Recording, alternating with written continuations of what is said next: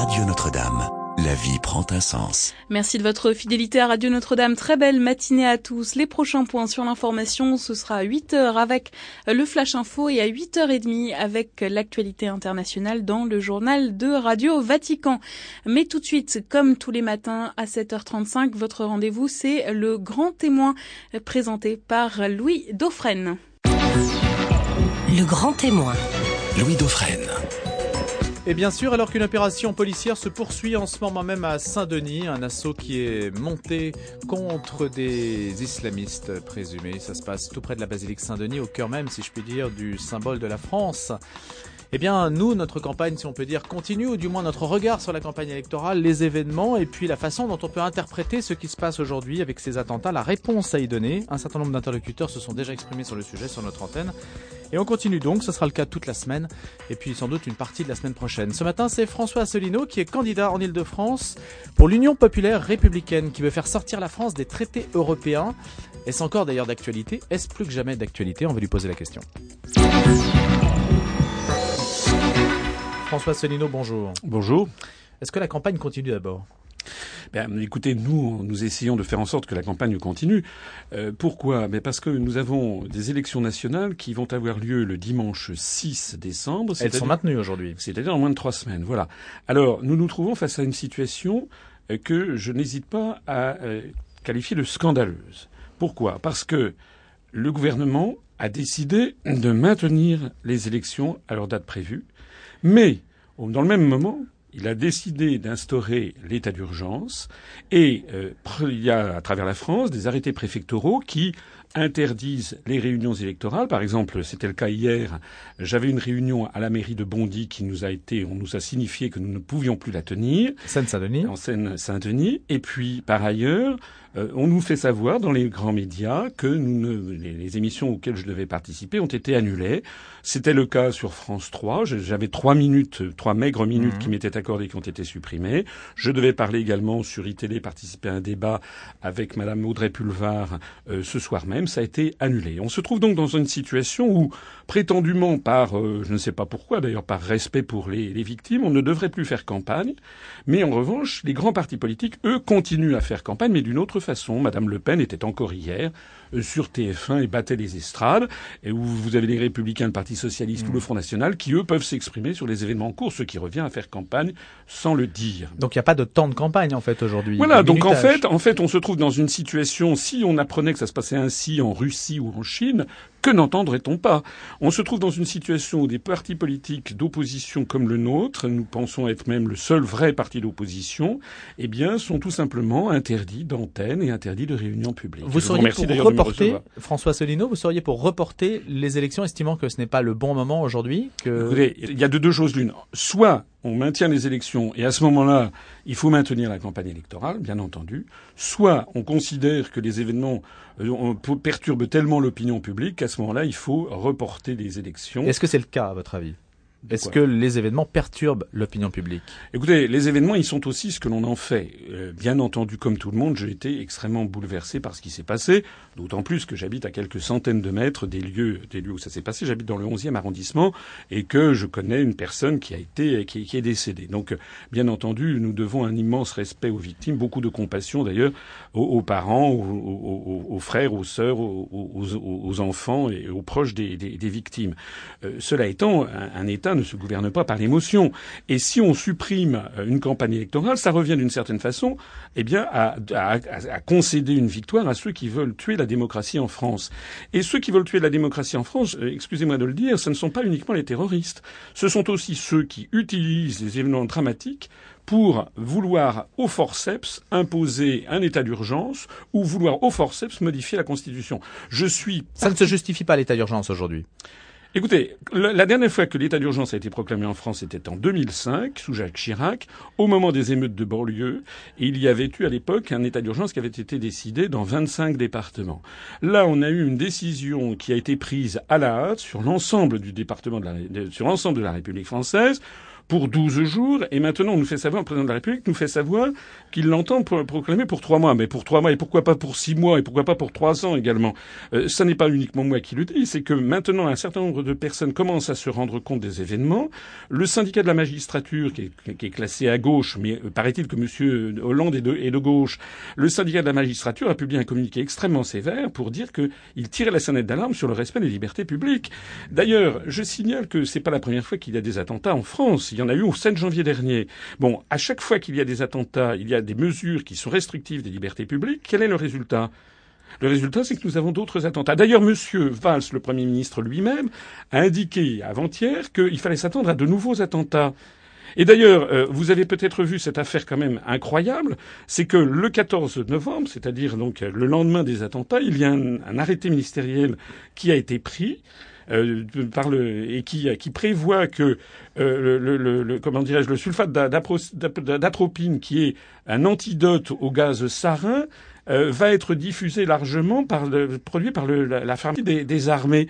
C'est-à-dire, et dans les, dans les considérants de cet arrêté, on apprend au passage que, compte tenu de, de, du sommet du, de la, de la de COP 21, où il y avoir un certain nombre de chefs d'État en, en, France, eh bien, il faut prendre des précautions parce qu'il y a des risques d'attentats des, des risques d'attentats avec des, des neurotoxiques, euh, c'est-à-dire en fait le gaz sarin qui est visé, et, et qu'on on peut craindre un nombre très important de victimes. Euh, Rappelez-vous ce qui s'est passé, les attentats à Tokyo, ou bien les, les, les tirs de, de, de, de gaz sarin, euh, oui, ou le gaz sarin qui a été utilisé il y a en 2013 à, en, en, en Syrie. En d'autres termes, nous avons des, des responsables politiques qui euh, froidement envisagent que les attentats non seulement vont continuer, mais peuvent éventuellement se, se, se développer et, et, et faire du, des massacres de masse. Où va-t-on si en plus de ça on n'a même pas le droit d'en débattre? Donc pour vous, il y a une restriction des libertés publiques avec une arrière-pensée politique, hein. Écoutez, pas seulement sécuritaire. C'est ça, c'est ce que, si je résume, c'est un peu ce que vous voulez oui. dire. Hein. Écoutez, il n'est pas normal, je pèse mes mots, des attentats horribles se produisent le vendredi 13 novembre. Le 16 novembre, c'est-à-dire trois jours après, le président de la République réunit le Congrès à Versailles et propose une modification de la Constitution. N'importe quelle personne qui a le sens des, responsabilités. N'importe quelle personne sait que la loi fondamentale, ça ne se change pas comme ça sous le coup de l'émotion. La Constitution de la République, c'est quelque chose d'extrêmement grave. C'est notre loi commune. C'est quelque chose qui doit être modifié avec sérénité, en y réfléchissant longtemps à l'avance, etc., en pesant le pour et le contre. Maintenant, on a l'impression que sous le coup de l'émotion, on est en train de restreindre de nouveau les libertés publiques. Et encore une fois, j'insiste sur le fait que à chaque attentat, il y a des mesures restrictives des libertés et que ceci, à l'évidence, ne suffit pas à, à contrecarrer la, la, montée de, de, de, ces attentes sur lesquelles, sur les causes desquelles il faudrait, il faudra bien un jour que l'on commence à s'interroger. Après les attentats de Paris, donc, pas question pour vous, pour autant, de suspendre la campagne électorale pour les régionales. C'est ce que vous nous dites, François Asselineau. Cela reviendrait à concéder une victoire à tous ceux qui veulent asservir la France. Si on résume votre pensée, Marion Duchesne repart de là pour faire votre portrait. François Asselineau, notre grande ce matin. La France, François Asselineau en a toujours eu une certaine idée. C'est en 1999 qu'il s'engage en politique. Il adhère alors au Rassemblement pour la France, espérant y trouver un renouveau du gaullisme. Fils d'ingénieur, né en 1957 à Paris, François Asselineau se définit comme un haut fonctionnaire au pédigré impeccable. HEC, sa coopération à l'ambassade de Tokyo. L'ENA, il sort deuxième de la promotion Léonard de Vinci et débute sa carrière à l'inspection générale des finances. Le mot d'ordre de François Asselineau, Bordeaux le pragmatisme. J'aime bien comprendre ce que je fais, répète celui qui a enchaîné les postes, conseiller pour les affaires internationales en 1993, directeur du cabinet de Françoise de Panafi en 1995, chargé de mission auprès du ministre des Affaires étrangères, François Asselineau rencontre le pape Jean-Paul II, Nelson Mandela ou encore Jiang Zemin. En 1999, il se rapproche de Charles Pasqua et proteste contre la ratification sans référendum du traité d'Amsterdam. Élu conseiller de Paris en 2001 sur la liste du Rassemblement pour la France, il est nommé à la tête de l'intelligence économique à Bercy par Nicolas Sarkozy. La politique politicienne très peu pour François Asselineau. J'ai réalisé que l'État n'était plus dirigé, qu'on avançait de manière mécanique, sans aucune stratégie. Il redevient alors inspecteur des finances et enseigne dans plusieurs écoles de commerce. Le cheval de bataille de François Asselineau, faire sortir la France des traités européens sereinement, unilatéralement et de manière démocratique. Il s'agit aussi de se démarquer des États-Unis, Le 9 mai dernier, le président de l'UPR a d'ailleurs effectué, à l'invitation de la Russie, une visite officielle de plusieurs jours en Crimée et François Asselineau de conclure dans un communiqué aucun officiel français n'a eu la décence et le courage de braver les interdits scandaleux de la pensée euro-atlantiste. Est-ce qu'il n'y a pas une évolution sur ce point justement avec le virage stratégique de François Hollande qui aujourd'hui se rapproche de la Russie, non François Asselineau? Euh, C'est surtout la première, personne que j'ai vue se rapprocher de la Russie, c'est le groupe de parlementaires, essentiellement des républicains, Thierry Mariani, Jacques Millard, etc., qui sont allés quelques mois après que moi-même je sois allé avec une délégation de l'UPR en Crimée. Et puis vous avez vu que le, M. Sarkozy s'est rendu à son tour en Russie. Et puis maintenant on voit que François Hollande... Bon, tout ça, ça veut dire quoi? Ça veut dire que nous sommes dirigés par des gens qui sont complètement inconséquents et qui n'ont pas la vision stratégique nécessaire. Je suis désolé de le dire, mais lorsque je suis allé en Crimée, eh bien, nous avons ouvert la voie à d'autres qui maintenant nous suivent. Le problème, c'est que nous sommes dirigés par des gens qui n'ont, encore une fois, pas la vision stratégique et qui se plient aux dictats venus d'outre-Atlantique. Ceci doit être relié à ce qu'on disait à l'instant sur ces attentats.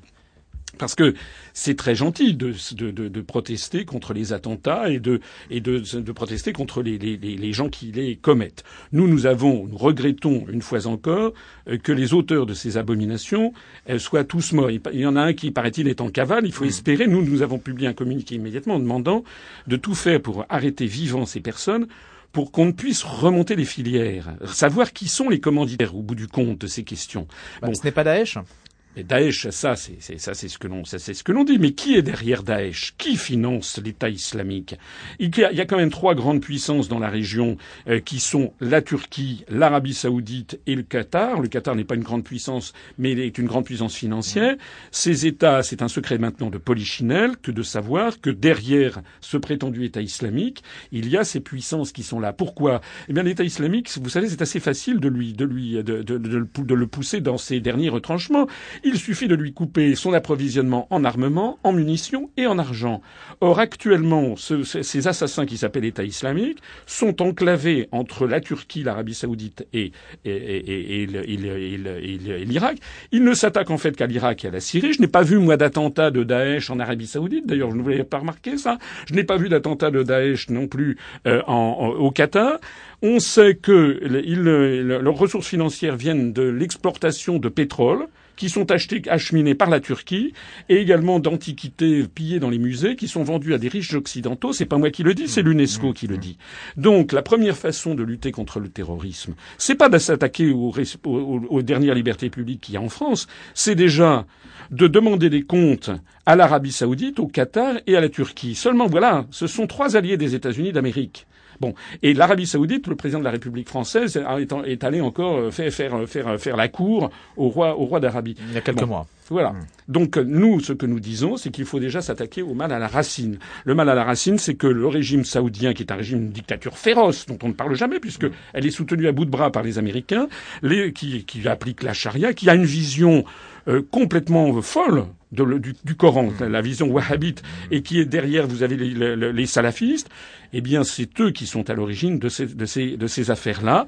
Nous avons affaire à des mouvements, euh, à, un mouvement assassin qui est financé par des alliés de l'Occident prétendument, et également euh, qui est financé, c'est pas moi qui le dis, Vladimir Poutine l'a dit il y a quelques jours, par certains pays du G20. Et pourquoi, François Célineau, ces pays-là ont-ils intérêt à poser des bombes chez nous? Euh, L'État islamique. Alors, écoutez, moi, ce que j'observe, c'est c'est commanditaire là, hein, j'entends. écoutez, il y a ce que peut-être ce que l'on appelle la stratégie de la tension. On a connu ça dans les années dans les années 80 en, en Occident. Et quel est le résultat? Qui, À qui profitent ces crimes?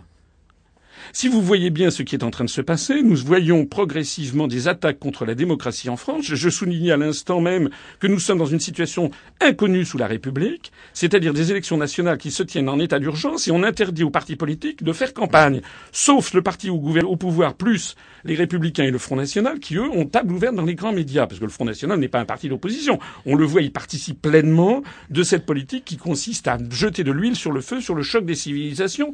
C'est exactement ce que veulent les Américains. Rappelons-nous ce qui s'est passé avec les, les, attentats, vous savez, les attentats dans du réseau Gladio dans les années 80, mhm. l'attentat de la gare de Bologne. Euh, rappelons-nous également ce qui s'est passé aux États-Unis. Il y a, je ne dis pas que c'est nécessairement ce qui vient de se passer, mais il faut quand même que les auditeurs le sachent. Je les renvoie, s'ils ne me croient pas, au journal Le Monde. C'est pas un journal complotiste, le journal Le Monde.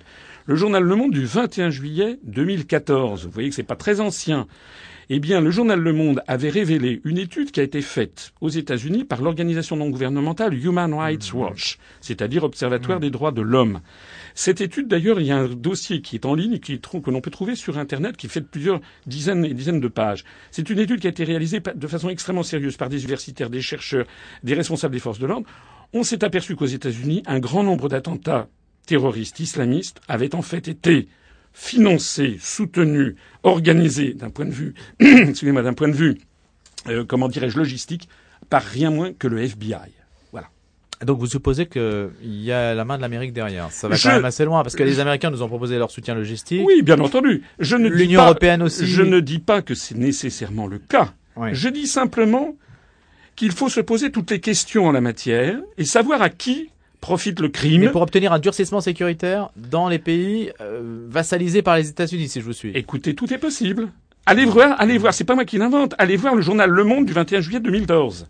Voilà. Qu'est-ce qui se passe derrière? Quelle, est, quelle est la façon dont, dont, progressivement on est en train de remettre en question l'ensemble de, de, de, de, comment dire, toutes les libertés, même les manœuvres des pays occidentaux? C'est comme cette affaire de migrants. L'affaire de migrants, on, a, on a des gouvernants. Regardez Angela Merkel ou François Hollande. On a d'un seul coup, on a vu arriver des foultitudes de migrants avec des drames humains épouvantables. Bien. Nous, nous avons été d'ailleurs de ceux qui ont dit on ne peut pas rejeter les gens à la mer. Il faut évidemment accueillir ces personnes, mais il y a quand même, ce sont des réfugiés de guerre, il y a un organisme qui s'appelle le Haut Commissariat pour les réfugiés des Nations Unies, qui normalement est chargé de s'occuper de ces problèmes et ensuite de répartir ces personnes à travers l'ensemble des pays de l'ONU. Pourquoi est-ce qu'on a systématiquement présenté l'Union européenne comme étant le seul endroit où devaient aller se réfugier ces migrants? Pourquoi est-ce qu'ils ne vont pas en Amérique du Nord? Pourquoi est-ce qu'ils ne vont pas dans les pays de la Ligue arabe? Pourquoi est-ce qu'ils ne vont pas dans l'ensemble des pays du monde? D'un seul coup, nous avons nos dirigeants qui, au claquement de doigts, ont, ont obéi en fait à cette espèce de, de, de, d'idée dominante qui a été lancée dans les médias. On a découvert d'ailleurs ensuite que derrière il y avait Monsieur George Soros et son Open Society qui poussaient à la roue. On a appris que la Commission Pourquoi pour faire venir les migrants? La Commission européenne a fait savoir il y a quelques, il y a quelques jours qu'il fallait que l'Union européenne accueille 3 millions de migrants d'ici 2017. Bon, tout ça, c'est et pourquoi donc? Et pourquoi 3 millions? Et puis vous avez vu que le patron d'Airbus, euh, qui est un Allemand, s'est félicité en disant mais maintenant il va falloir baisser les salaires, d'ailleurs des ouvriers, pour pouvoir se mettre au niveau de ces de ces migrants. Donc tout ça, il paraît qu'on devait recevoir. Déjà. Maintenant arrivent les attentats. D'un seul coup, les Madame Merkel, Monsieur Hollande, d'un seul coup, font virage à 180 degrés, disent oulala, il y a eu des, il y a eu des, des, des, assassins qui se sont glissés parmi ces migrants. Et le soir même du vendredi 13 novembre, le gouvernement et M. Hollande ont proclamé la fermeture des frontières.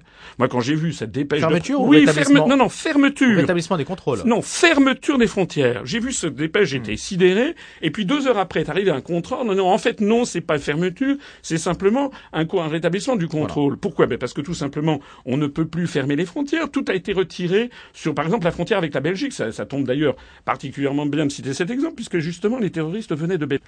On a donc l'impression de dirigeants qui sont un peu comme une espèce de bouchon sur l'océan, qui ne savent plus quoi faire, qui n'ont plus aucune vision stratégique sur ce qu'il faut faire, qui disent un jour quelque chose, le lendemain changent à 180 degrés, et qui n'ont, en fait, ils ne savent plus, ils sont dans les mains de forces qui les, qui pilotent la, qui Et alors où sont-elles ces forces euh, qui pilotent C'est à Bruxelles? Bruxelles a dit, a concédé quand même un, un, dépassement du déficit pour des raisons de sécurité. Vous l'avez vu, François Oui, j'ai vu ça. Bon, ça, ça fait c'est bon, c'est ce qui cosmétique. Bah, oui, d'abord c'est cosmétique, mais ça prouve au passage à quel point tout ce que nous présente, si vous voulez, ce qu'on nous présente euh, hier comme quelque chose d'une abomination de la désolation, le lendemain, c'est ce qu'il faut faire.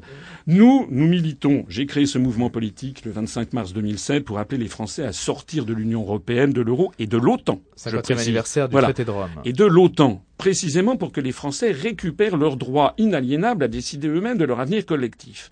Qu'est-ce que je n'ai pas entendu? Il y a encore quelques semaines, on me disait vous voulez fermer la France sur elle-même. Non, j'ai jamais voulu fermer la France sur elle-même. Est-ce que la Suisse, qui n'est ni dans l'Union européenne ni dans l'OTAN, est-ce qu'elle est fermée sur elle-même? C'est au contraire un pays, le pays où il y a le plus d'organisations internationales et de, et de, et de, et de conférences internationales qui se, qui se tient. Nous, nous voulons que les Français reprennent en main leur propre démocratie. On nous avait dit, moi je voyais des gens qui me disaient, vous voulez fermer les frontières? Mais j'ai dit, non, on n'a jamais voulu fermer les frontières. Sauf que les mêmes qui nous reprochaient ça, voici encore un mois, maintenant sont les premiers à prendre des mesures extrêmement coercitives. Ce qui prouve qu'il faut que les auditeurs comprennent bien qu'ils doivent raisonner par eux-mêmes. Ils ne doivent pas être le jeu des mots d'ordre, des slogans qu'ils entendent continuellement dans les grands médias du système. Est-ce qu'il y a des personnes dans la classe politique qui euh, écoute ce que vous dites, euh, parce que vous semblez, vous dites, euh, moi je ne peux pas m'exprimer dans les médias ou très peu, on ne prend pas en compte le fait de pouvoir faire campagne alors que les autres font campagne librement. Est-ce que vous n'êtes pas isolé en fait, François Asselineau, dans ce système-là? Écoutez, je suis peut-être isolé des médias du système, je ne suis pas isolé des Français. Notre mouvement politique a dépassé hier les 9200 adhérents. Nous avons pour particularité, nous, de jouer carte sur table. Et près de 2000 candidats. 9200 adhérents, c'est quand même au moins deux fois, sinon trois fois plus que EELV, par exemple, ou cinq fois plus que le NPA de M. Besancenot. Nous sommes présents dans 13 régions à l'occasion des élections régionales, 12 régions en métropole, il y a qu'en Corse où nous ne sommes pas présents, et, plus à, à l'île de la Réunion. Ça fait 13 régions. Nous présentons 1971 candidates et candidats. Excusez-moi, il y a pratiquement très très peu de partis politiques qui sont capables d'avoir une telle force de mobilisation. Dans un sondage récent TNS Sofres, euh, nous avons été donnés à 2% euh, au niveau national en intention de vote, ce qui, je me permets d'insister, est extrêmement remarquable, parce que qui connaît l'UPR en France? Peut-être 5% de la population, parce que plus de 90% des Français, comme on ne m'a jamais vu sur TF1, comme il n'est jamais question de moi, ni dans le Figaro, ni dans le Monde. Et pourquoi, pourquoi justement? Eh bien, écoutez, pourquoi c'est c'est assez, c'est assez média qu'il faut le demander. Hmm. Si vous allez, je prends à témoin les auditeurs, s'ils vont, par exemple, voir euh, l'Express ou le Point, euh, hmm. Point .fr, par exemple, qui vont voir les élections régionales, ils, verront, ils constateront de leurs propres yeux, allez-y, allez-y maintenant, aujourd'hui même, ils constateront de leurs propres yeux euh, que l'UPR n'est pas mentionné, n'est mentionné nulle part. Alors pourquoi? Eh bien, moi, l'explication que je vous donne, c'est celle-ci. En 20 secondes et on se retrouve L'explication, c'est que nous sommes le seul mouvement politique à rassembler les Français de droite, du centre et de gauche pour faire sortir la France calmement, sereinement, vous l'avez rappelé tout à l'heure, de l'Union européenne, de l'euro et de l'OTAN. Nous ne promettons pas une autre Europe parce que nous disons qu'une autre Europe est impossible. Le ministère de l'Intérieur vous a classé au centre oui, nous sommes classés en liste diverse, c'est-à-dire que nous ne sommes pas du tout de droite et encore moins d'extrême droite, comme certains voudraient le faire croire. François Solino avec nous jusqu'à 8h30. On va se retrouver après 8h. L'édito de Gérard Leclerc comme chaque matin, les infos Flora Cortés. Le grand témoin, 8h30. François Asselineau, président fondateur de l'UPR, l'Union populaire républicaine, tête de liste au régional en Ile-de-France, inspecteur des finances, qui a voyagé dans 85 pays dans le monde. Donc le caractère cosmopolite ne vous est pas étranger. François Asselineau, vous habitez à quelques centaines de mètres, vous l'avez dit tout à l'heure, du Bataclan. Et que pensez-vous de, de, cette euh, affirmation de Gérard Leclerc selon euh, lequel euh, il y a une dislocation finalement de la société française qui n'est pas due, alors je renvoie à votre thématique qui est chère, qui vous est chère, qui n'est quand même pas due à l'Union européenne ni aux États-Unis, si? Si, si, pour une large part. C'est bien un échec français de la République française. mais attendez, pour que qu'est-ce qui se passe d'ailleurs lorsqu'il y a des drames nationaux? Vous avez vu aussitôt qu'est-ce qui se passe? Le chef de l'État en appelle à l'union nationale, parce que lorsqu'il y a un drame absolu, la seule chose qui au bout du compte tient la route, c'est la solidarité solidarité nationale héritée depuis des siècles. Voilà la réalité. Le problème auquel nous avons affaire, et je ne suis pas là du tout pour trouver des circonstances atténuantes à ces assassins qui ont commis ces, ces crimes. Je me permets d'ailleurs de souligner, et, et l'édito de Gérard Leclerc me permet de, de, le souligner, que parmi les victimes, il y a aussi des Français d'origine maghrébine et musulmans. Mmh. Hein. Donc il ne faut pas, euh, parce que je vois euh, par exemple les, des affiches du Front National absolument scandaleuses qui sont là pour semer la guerre civile entre les Français. Vous avez vu sur les, la, la, les banlieues choisies en lieu où on oppose une, femme voilée à, quelqu'un qui porterait le, comment dirais-je le, bonnet phrygien de, de, la République. Ce que nous nous disons, c'est qu'il faut qu'il y ait un grand retour à la France et aux valeurs de la France et à l'éthique et à la morale. Je ne suis pas là pour trouver des circonstances atténuantes aux assassins, mais je voudrais quand même signaler qu'il y a un proverbe chinois qui dit le poisson pourri par la tête. Comment voulez-vous que dans les banlieues où il y a des jeunes qui sont paumés, qui n'ont pas d'emploi, qui ont un avenir bouché, quand ils regardent la télévision, quand ils vont au cinéma, ils voient des productions américaines où tout le monde tire dans le tas. Vous savez qu'aux États-Unis, depuis le 1er janvier jusqu'à maintenant, il y a des sites Internet qui sont dédiés à ça. Vous avez eu plus de 40 000 victimes aux États-Unis depuis le 1er janvier de tirs et de fusillades. Il y a eu pratiquement plus de 300 mass shootings, comme on dit aux États-Unis, des gens qui tirent sur plus de 4 à 5 personnes. D'ailleurs, toutes les semaines, nous avons ce genre d'informations qui nous parviennent d'outre-Atlantique, mais seulement sur les cas les plus, les plus calamiteux. Voilà le genre de société que l'on présente, avec une société qui a perdu tout repère, tout sens, et où on a l'impression que la seule chose qui prédomine, c'est la loi du fric et le cynisme absolu. Des, des affaires, excusez-moi de le signaler, mais des affaires comme l'affaire Big Malion, où l'on voit que M. Sarkozy euh, a, dépassé de 20 millions d'euros euh, les dépenses autorisées et on ne sait pas d'ailleurs les financements. Il paraît qu'il y a un livre de Pierre Péan qui va bientôt sortir sur M. Sarkozy euh, qui, nous, qui nous en apprend de belles sur les relations financières avec Kadhafi ou avec l'émir du Qatar.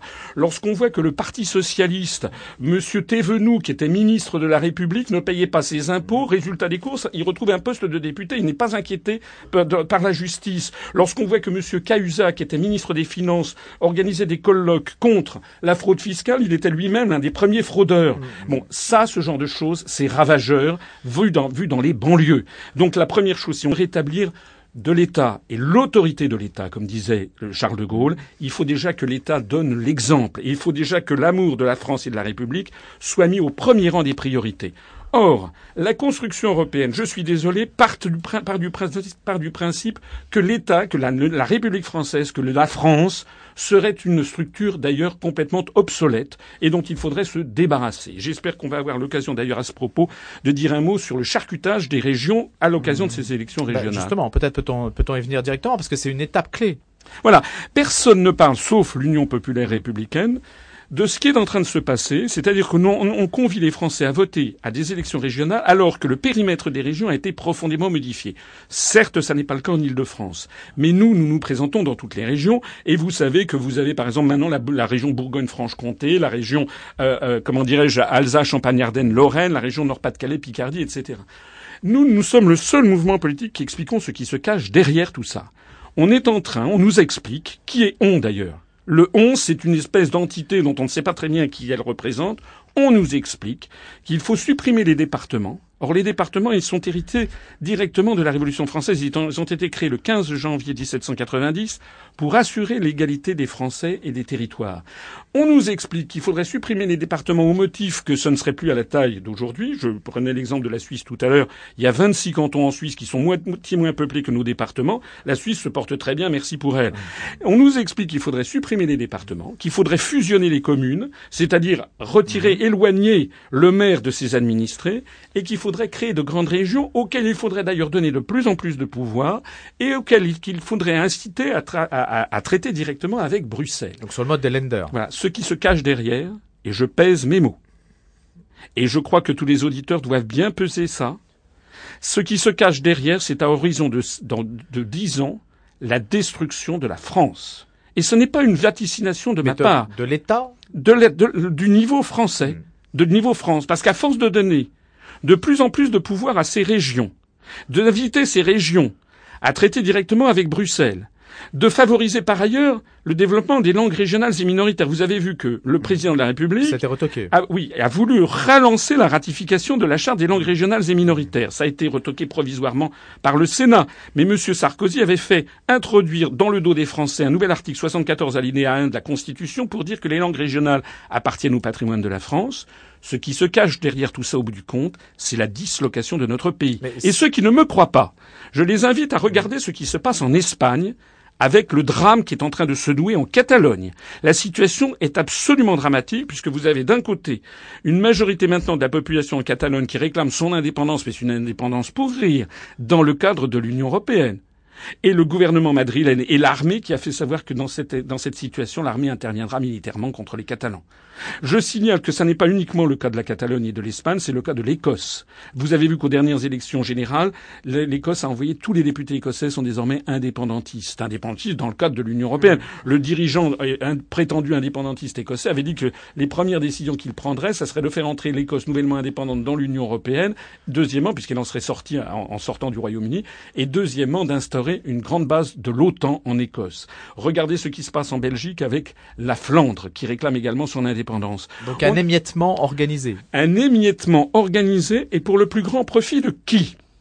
Pour le plus grand profit, parce que ce, on le voit en ce moment avec ces affaires dramatiques. Bah, si on vous suit sur les États-Unis, hein. Ben, il s'agit de créer les États-Unis d'Europe avec comme langue générale ce que les linguistes appellent une koiné, c'est-à-dire la- l'anglo-américain. Regardez la langue, ma- Madame Fioraso a décidé la, la loi Fioraso. On maintenant on veut apprendre la langue anglaise, même même maintenant quasiment à l'école maternelle. En tout cas, maintenant dans l'enseignement supérieur en France, on- les, les enseignements sont de plus en plus en américain. Et au même moment, on favorise les langues régionales et minoritaires. Vous des- et, et au même moment, on développe, on, on dit aux régions, vous devez traiter directement avec Bruxelles. Vous donnez toujours des cours en école de commerce euh, Non, je ne donne plus de cours, je suis trop occupé. Mais les Vous gens ne les sont... donneriez pas en anglais. Mais attendez, moi, quand j'étais à l'ENA ou à HEC... C'était déjà en anglais? Non, j'avais des cours d'anglais. C'est tout à fait normal d'avoir des cours d'anglais. J'avais d'ailleurs aussi des cours de japonais et des cours d'allemand. Parce que là, le monde ne se réduit pas aux États-Unis d'Amérique. Nous, nous ne sommes pas pour refermer la France sur elle-même. Nous sommes pour la réouvrir sur le monde. Nous sommes en faveur de développer la connaissance par les Français du monde entier. Les États-Unis d'Amérique, c'est 4% de la population planétaire. Nous, nous voulons apprendre, nous, nous aimerions, par exemple, que de plus en plus de Français apprennent la langue chinoise, le japonais, le russe, le portugais, le Brésil, l'espagnol, le- le- l'hindi, etc. Ce sont des langues, parfois des langues rares qui ne sont pas apprises. Nous sommes actuellement dans une procédure qui est en train de refermer la France sur un périmètre entièrement dominé euh, par euh, le- les États-Unis d'Amérique. Et ça n'est pas pour rien qu'au même moment, dans le dos des peuples, se négocie le traité transatlantique qui vise en réalité à, à- à détruire ce qui reste de démocratie dans, dans les pays de l'Union européenne, à, dé- à donner les- des pouvoirs énormes euh, aux grandes entreprises euh, industrielles, commerciales ou financières, le tout piloté depuis Washington. Mais Ça en quoi pas les. Américains, en François en quoi les Américains ont-ils besoin de casser les États-nations européens qui leur sont déjà objectivement quand même, euh, au moins du ma- d'une point de vue stratégique, soumis quand même Ils leur sont déjà soumis, mais le- et- et écoutez, Ils n'ont pas intérêt à trop les affaiblir non plus. Non, mais les anglo-saxons ont une stratégie qui s'appelle divide and conquer, c'est-à-dire diviser pour régner. Mhm. Regardez l'action de Washington au Moyen-Orient, on y revient, depuis maintenant, depuis les attentats du 11 septembre. Après les attentats du 11 septembre 2001 aux États-Unis, les Américains ont décidé, l'ont dit euh, ouvertement, de faire, de procéder au remodelage du Moyen-Orient. Le résultat, c'est que vous avez l'Afghanistan, l'Irak, la Somalie, le Soudan, la Libye, la Syrie et même maintenant c'est l'Ukraine qui sont des États qui étaient auparavant des États unitaires qui ont été pulvérisés. Le résultat c'est le développement des seigneurs de la guerre, le développement des trafics de drogue, le développement du terrorisme et tous ces États qui pouvaient, j'ai oublié de citer auparavant, il y avait la Yougoslavie, tous ces États qui auparavant pouvaient représenter des pôles de résistance à l'hégémonie euh, américaine sont en train d'être détruits. Eh bien cette politique de diviser pour régner, elle ne s'arrête pas. C'est comme le nuage de Tchernobyl, elle ne s'arrête pas à la frontière de la France. Nous avons actuellement une politique déterminée, venue d'outre-Atlantique, relayée n'y a pas que les Américains, une oligarchie euro-atlantiste relayée par Bruxelles et par la, et, la Commission européenne dans le cadre de la politique dite des euro-régions qui vise à pulvériser les États-nations pour avoir justement le même degré de, j'allais dire, de congruence, de, granulométrie administrative de part et d'autre de l'Atlantique. La grande région Bourgogne-Franche-Comté, par exemple, ça sera la taille de la, de la, de la, de la Virginie occidentale. Le- la, la grande région Aquitaine, Limousin, Poitou-Charentes, c'est la taille de la Caroline du Sud. Voilà de ce, ou de la taille grands lenders allemands. Il faut bien que les Français mesurent ce que je dis. S'ils ont un doute, ils vont sur notre site upr.fr. Ils vont regarder la conférence que je fais sur les euro-régions et ils méditeront les éléments d'information que je leur donne. Parce que, il y a 15 ans, on aurait dit aux Espagnols, la Catalogne va réclamer son indépendance, les gens auraient rigolé. Ils auraient dit qu'est-ce que c'est que cet olibrius? Maintenant, nous y sommes. Donc, si les Français ne se ressaisissent pas, s'ils n'envoient pas un message massif en votant pour notre mouvement politique UPR, pour que nous fassions un score qui stupéfie la scène politique française, et je pense que nous allons faire un bon score, eh bien, si les Français ne se ressaisissent pas, ils sont en train, sans s'en rendre compte, d'être les fossoyeurs de leur propre patrie. Vos... Internet a changé votre, euh, votre façon de faire, si on peut dire. Internet a été un propulseur inouï pour votre campagne. Oui, parce que de plus en plus maintenant de Français comprennent qu'on les, qu'on les balade dans les grands médias, et donc ils vont chercher des informations alternatives. C'est vraiment sur un média de contournement pour Bien, vous. bien entendu. Des gens disent vous avez choisi. Non, on n'a rien choisi du tout. C'est comme euh, hier, j'étais sur une radio euh, communautaire et il y a eu un internaute qui a dit, un, un- un- un- comment dirais-je, un, un auditeur qui a dit vous allez que dans des radios communautaires. Et d'ailleurs, il vous a cité comme si c'était une tare. Eh, bon, mais j'ai dit mais attendez, que l'on me, que l'on me propose d'aller sur TF1, sur France 2, sur France 3, je suis preneur, sur RTL ou sur RMC. Le problème, c'est que nous n'avons pas accès à ces médias parce que les gens ne veulent pas débattre des vrais sujets. Vous estimez qu'il y a un mot d'ordre contre vous? Oh, je ne sais pas si c'est un mot d'ordre. Simplement, ça gêne terriblement. Je tiens de la bouche d'un très très grand journaliste français qui m'a dit les gens ne veulent pas vous recevoir, ne veulent pas débattre avec vous parce qu'on ne sait pas quoi vous répondre. Parce que je connais mes dossiers, je connais les articles des traités. C'est d'ailleurs pour ça que j'avais été euh, promu et propulsé à des postes de responsabilité, euh, notamment au ministère des, au ministère des Finances. Je connais mes dossiers. Alors que, on l'a montré au début de cet entretien, vous avez la France est dirigée par une classe politique d'une extraordinaire médiocrité, qui est tel le bouchon sur l'océan, qui ne sait plus quoi faire et qui, au gré des vents, qui obéit à tel ou tel mot d'ordre. François est-ce qu'il n'y a pas une, une obsession anti-américaine chez vous? Quand, par exemple, je vais prendre la phrase, euh, une phrase connue de Recep Tayyip Erdogan, le, le, représentant de la Turquie. Hein. Les mosquées sont nos casernes, les coupoles, nos casques, les minarets, nos baïonnettes et les croyants, nos soldats. Aujourd'hui, il y a une peur, il y a une peur de ça aujourd'hui. Et les Français sont prêts à s'abriter sous le parapluie américain. Oui, mais ça, c'est ce qu'on raconte aux Français. Il n'y a pas une obsession anti-américaine. Je signale d'ailleurs que nous avons, parmi nos adhérents, on a des, on a, on a plus de 6% de nos adhérents qui sont des Français expatriés. On a d'ailleurs 26 ou 27 de nos adhérents qui travaillent aux États-Unis, qui sont des jeunes et qui sont les premiers à mesurer la réalité et la mais Pour vous, l'ennemi public numéro un, il est quand même outre-Atlantique. Non, nous avons, euh, vous avez aux États-Unis beaucoup d'Américains eux-mêmes. Allez voir, allez lire Noam Chomsky, allez voir William Boom, regardez Paul Craig Roberts, vous avez beaucoup d'Américains eux-mêmes qui tirent la sonnette d'alarme sur les dérives de leurs propres dirigeants. Voilà, je ne dis pas que l'on me comprenne bien, je n'ai pas dit qu'il ne fallait pas faire attention à l'islam fondamentaliste. Bien entendu qu'il faut le faire. Mais enfin, la Turquie que vous citez, Monsieur Erdogan, c'est quand même le premier allié des États-Unis. Et qui est-ce qui veut faire entrer la Turquie dans l'Union européenne? Ce sont les États-Unis. À que les auditeurs qui ne me croient pas aillent voir ma conférence qui s'appelle Qui gouverne la France, qui est sur notre site upr.fr, et ils verront toutes preuves à l'appui, toutes citations absolument irréfutables que je mets, parce que dans toutes mes conférences, je ne mets que des citations irréfutables que les gens peuvent aller vérifier. Ils verront que ce sont les États-Unis d'Amérique qui constamment demandent l'entrée de la Turquie dans l'Union européenne. Pourquoi? Parce parce que les États-Unis veulent faire coïncider le périmètre de l'Union européenne avec le périmètre de l'OTAN.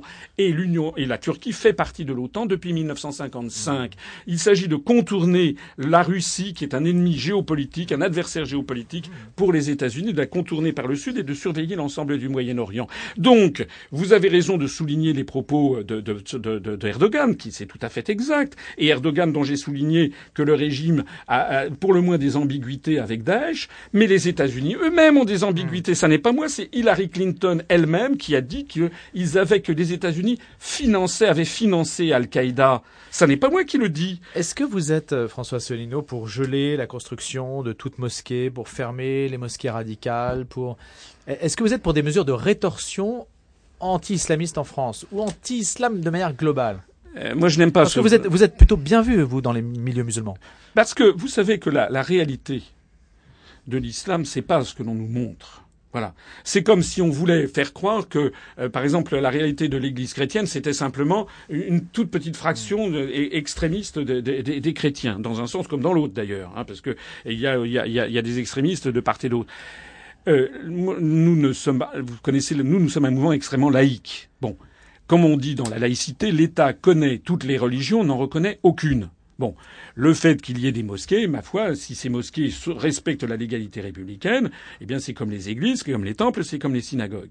Bien entendu, si ces mosquées sont des foyers d'islamisme, etc., elles doivent être évidemment immédiatement fermées et poursuivies, parce que là, on a affaire à une association de malfaiteurs, c'est tout à fait autre chose. Je signale d'ailleurs, les auditeurs ne le savent pas forcément, mais c'est que nous avons déjà un arsenal répressif important. Il y a une loi, la loi du 21 décembre 2012, par exemple, qui a prévu que des Français qui sont allés en Syrie rejoindre des camps d'entraînement djihadistes et qui reviennent en France peuvent être immédiatement arrêtés, déférés devant les tribunaux comme appartenant à une association de malfaiteurs mmh. et emprisonnés sans avoir quoi, commis quoi que ce soit sur le territoire national. Il y a quand même plus de 100, 110 personnes, je crois, qui sont déjà en prison avec cette, avec cette loi. Donc l'État n'est pas du tout démuni pour lutter contre ce genre de choses.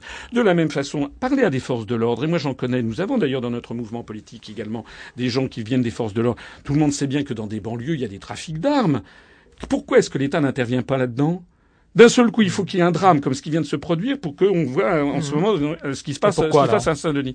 Eh bien, parce qu'il faut que l'État retrouve son autorité. Je le disais, l'autorité Ah, de c'est une l'État. absence d'autorité. Oui. On pourrait le faire, mais on ne le fait pas. Bien entendu. Et puis par ailleurs, on- quand on ne cesse que de couper dans les budgets des forces de l'ordre, de la gendarmerie, de la police, comme d'ailleurs dans l'école, comme dans les hôpitaux, etc., pour les contraintes fixées par Bruxelles, eh bien évidemment, l'État est en train d'être complètement démuni. Mais est-ce que on le voit d'ailleurs sur ce qui se passe en ce moment en Méditerranée orientale. La France, finalement, a des moyens de frappe militaire qui sont très insuffisants par rapport à la menace. Vous vous voyez la main américaine donc qui asservit l'Europe occidentale, la France en particulier, et l'État qui est menacé par ces euro-régions.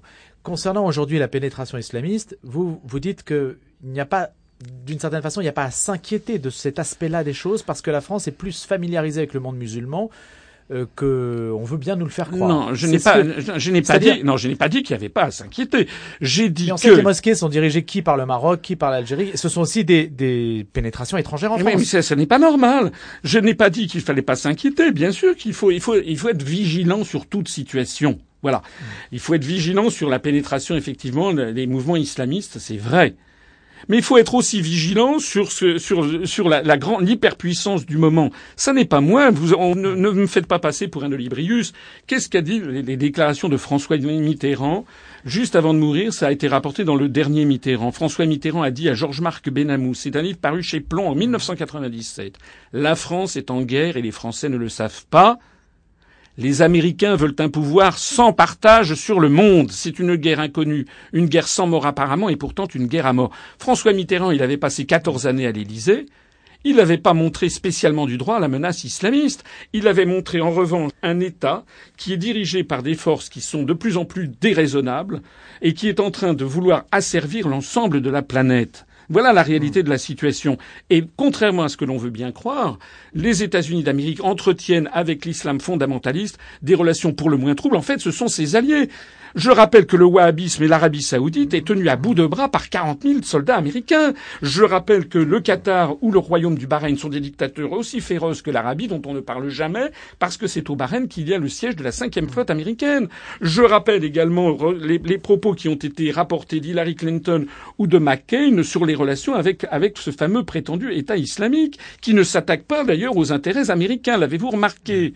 Donc je dis que, encore une fois, ne me faites pas passer pour l'anti-américain de service. Ça, c'est ce que m'avait dit Madame Léa Salamé euh, sur chez Ruquier. Mais c'est un peu facile de faire ça. Ça permet de botter en touche et d'évacuer sans aucune discussion les éléments d'in- d'information accablants que nous mettons sur la table, nous. Et c'est la raison pour laquelle nous, nous disons que nous devons nous rapprocher de la Russie, nous devons nous rapprocher des autres grandes puissances d'équilibre de ce monde, et la France doit jouer ce qu'elle, normalement, elle devrait toujours être, c'est-à-dire le porte-parole de la liberté des peuples et des nations, et un pays républicain et laïque. Je vous assure que parmi les, les jeunes Français, notamment les jeunes Français d'origine immigrée, et nous en avons pas mal à l'UPR, ce qu'ils attendent d'abord et avant tout, c'est une France qui soit la France. François Asselineau, merci beaucoup d'être venu ce matin. Vous êtes président fondateur de l'UPR, l'Union populaire républicaine, inspecteur des finances, ancien délégué général à l'intelligence économique. Merci d'avoir répondu à la question sur aussi bien euh, les suites à donner, la réponse aux attentats, qu'à votre vision stratégique sur nos rapports avec les États-Unis. Merci beaucoup Merci. et à bientôt.